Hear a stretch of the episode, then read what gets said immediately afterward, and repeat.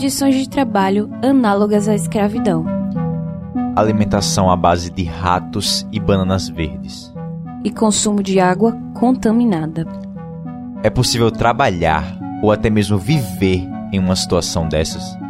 Certamente que não, mas foram nestas circunstâncias subhumanas que foi encontrado um idoso de 73 anos numa casa no assentamento Santa Quitéria, na zona rural do município de União dos Palmares, em Alagoas.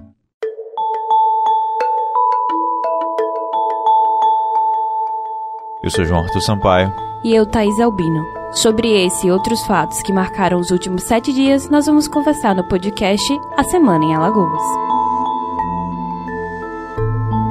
De acordo com o denunciante que informou as autoridades por meio do Disque Direitos Humanos, Francisco Bezerra Silva era obrigado a trabalhar todos os dias na lavoura, das 5 da manhã até as 6 da noite, sem calçados, boné ou qualquer tipo de equipamento de segurança e exposto ao sol e à chuva. Ele tinha apenas duas calças para vestir e vivia assim desde 2015. O suspeito de explorá-lo Adenilson da Silva, de 53 anos, fez um acordo com Francisco, no qual estipulava um pagamento de 300 reais por mês.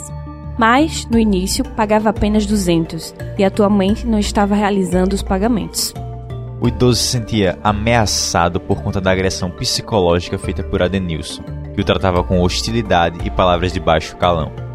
Além disso, segundo o denunciante, o empregador tinha ligações com o executivo municipal da cidade de União dos Palmares e estava sempre rodeado de policiais.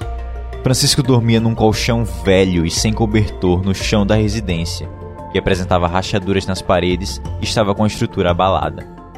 Na manhã de quinta-feira, dia 22, a polícia resgatou Francisco e prendeu Adenilson. O crime é inafiançável.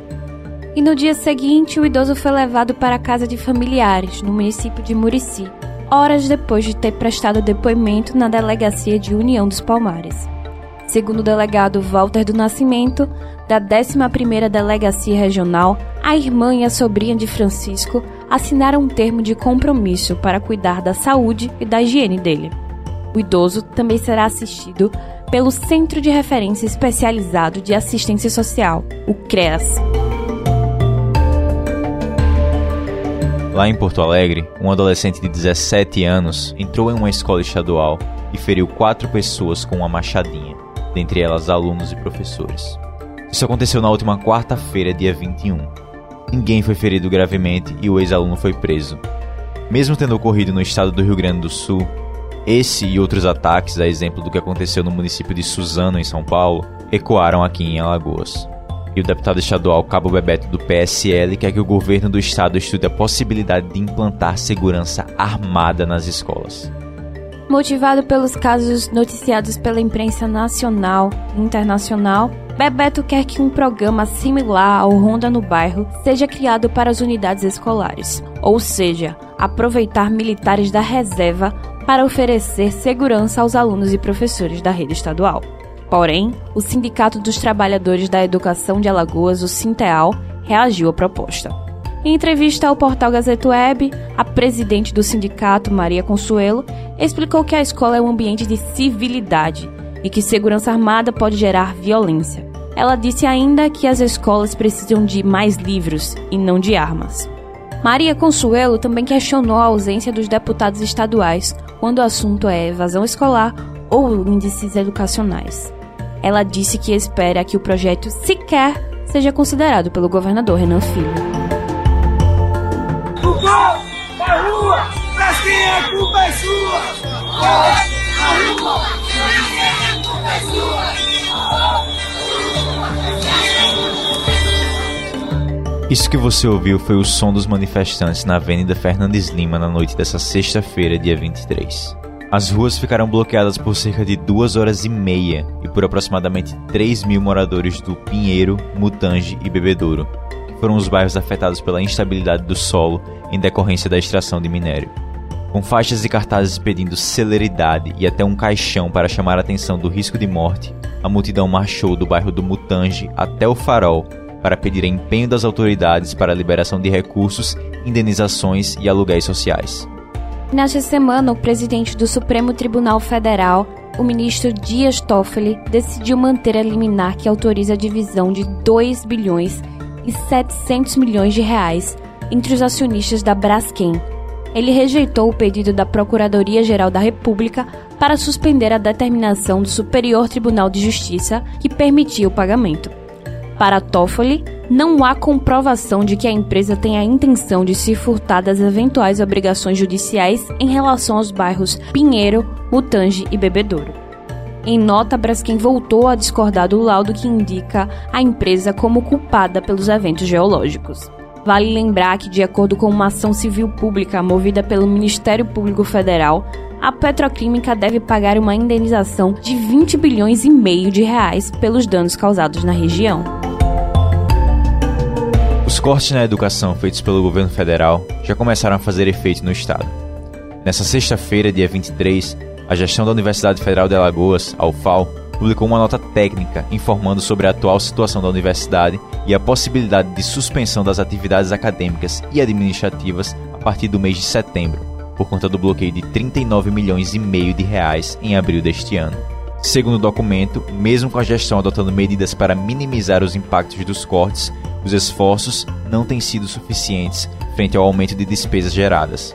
A disponibilidade atual, que é de 33 milhões e meio de reais, não é suficiente para custear a demanda de contratação mínima necessária para o funcionamento da universidade.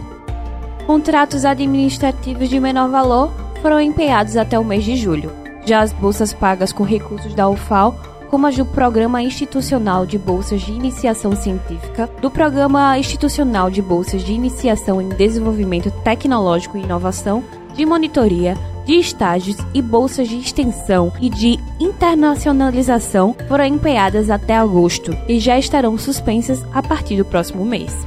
Outras providências, como a solicitação de uma audiência com o ministro da Educação, Abraham Weintraub, estão sendo tomadas.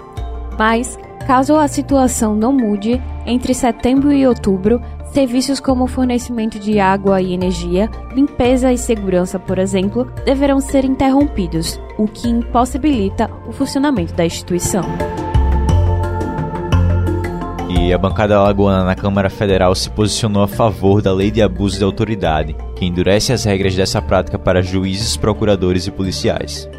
O projeto de lei tem enfrentado resistência das categorias, que se veem alvos das punições determinadas pela norma. Por outro lado, a medida é defendida pela maioria da classe política. João Henrique Caldas, do PSB, foi o único deputado federal de Alagoas, dos nove que compõem a bancada, que votou contra a entrada do projeto em regime de urgência, o que resultou na aprovação simbólica da matéria. Já Max Beltrão, do PSD, não esteve presente na sessão, que aconteceu na quarta-feira da semana passada. Os demais parlamentares alagoanos, Paulão do PT, Isnaldo Bulhões Júnior do MDB, Nivaldo Albuquerque do PTB, Sérgio Toledo do PL, Severino Pessoa do PRB e Teresa Nelma do PSDB votaram sim, subentendendo que se mantiveram favoráveis à matéria durante a votação, que foi simbólica, pois não precisava da votação nominal dos deputados para que fosse apreciada pelo plenário. Em Alagoas, a medida também é apoiada pelo governador Renan Filho, do MDB. Já os contrários ao texto da matéria são o presidente da Associação Alagoana de Magistrados, Ney Alcântara, o procurador-geral de Justiça, Alfredo Gaspar de Mendonça Neto, e o presidente da Associação dos Delegados de Polícia de Alagoas, Robervaldo Davino. Como já foi aprovada pelo Senado e, na sequência, pela Câmara, sem modificações, o projeto aguarda a sanção do presidente Jair Bolsonaro do PSL, que já disse que deve vetar alguns trechos da lei, pedido que também foi feito pelo ministro da Justiça, Sérgio Moro. Se os vetos forem confirmados, deverão ser publicados no Diário Oficial da União e depois serão analisados pelo Congresso Nacional, que pode manter ou derrubar a decisão do presidente. Mas, na capital alagoana, o projeto foi motivo de protesto para representantes do Ministério Público, Poder Judiciário e policiais se reuniram no pátio do Fórum da capital, no Barro Duro, para defender o veto. Circula na internet uma petição pública contra a matéria, que já conta com mais de 30 mil assinaturas. Um trecho dela diz, abre aspas, o projeto de lei transforma os agentes públicos em burocratas acuados incapazes de cumprir seus deveres e contrapor interesses ilícitos em nome da democracia. Fecha aspas.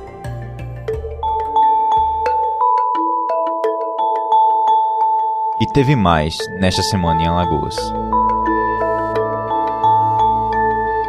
A Polícia Civil desarticulou um laboratório de refino de base de cocaína no município de Rio Largo. Um homem foi preso e foram apreendidos 6 quilos de cocaína, uma quantidade de maconha e duas armas de fogo. Se comercializada, a droga poderia valer 40 mil reais. De acordo com a polícia, o acusado é um reeducando em regime semiaberto, identificado como Tiago Francisco de Lima Silva, de 32 anos. Ele coordenava as operações a mando do irmão, Anderson Rafael Moreira, de 34 anos, que também é reeducando e está recluso no sistema prisional. Já é o terceiro laboratório de drogas descoberto só em 2019. Vale lembrar que, de 2016 para cá, os índices de apreensão de cocaína aumentaram e a polícia já fala em migração do tráfico da maconha para a cocaína. Um homem de 37 anos, identificado como Valcir Leite Tenório, sofreu um atentado na zona rural do município de Coruripe, no litoral sul de Alagoas. Ele foi esfaqueado e teve o corpo queimado por uma dupla criminosa, mas, mesmo com os graves ferimentos, conseguiu se arrastar e pedir ajuda aos moradores. O delegado do município, Gustavo Pires, disse ao portal TNH1 que conversou rapidamente com Valcir. Segundo ele, a vítima contou que tinha saído de Feliz Deserto e, quando seguia para Coruripe, passou por uma lombada e duas pessoas teriam aberto a porta do carro em movimento e tirado ele do veículo. E depois começaram a espancá-lo. Pires contou que Valcir não lembrava de muita coisa e que logo depois foi levado para um canavial, onde os criminosos atearam fogo nele. Porém, conseguiu escapar por dentro das canas, o carro dele, uma caminhonete S10, foi encontrado no povoado Bolivar sem nenhum pertence roubado. Dois dias depois do ocorrido, a assessoria do Hospital Geral do Estado, o HGE, informou que ele não resistiu aos vários ferimentos e morreu. A polícia ainda investiga o caso. Você acabou de ouvir o podcast A Semana em Alagoas. Novos episódios todo sábado. Quer saber assim que a gente publica uma nova edição? Então é só se inscrever no nosso perfil no seu serviço favorito de streaming. Lembrando que nosso programa também vai ao ar no mesmo dia na Rádio Web Cidadania. Compartilhe esse podcast com seus amigos, família e colegas de trabalho. Até a semana que vem.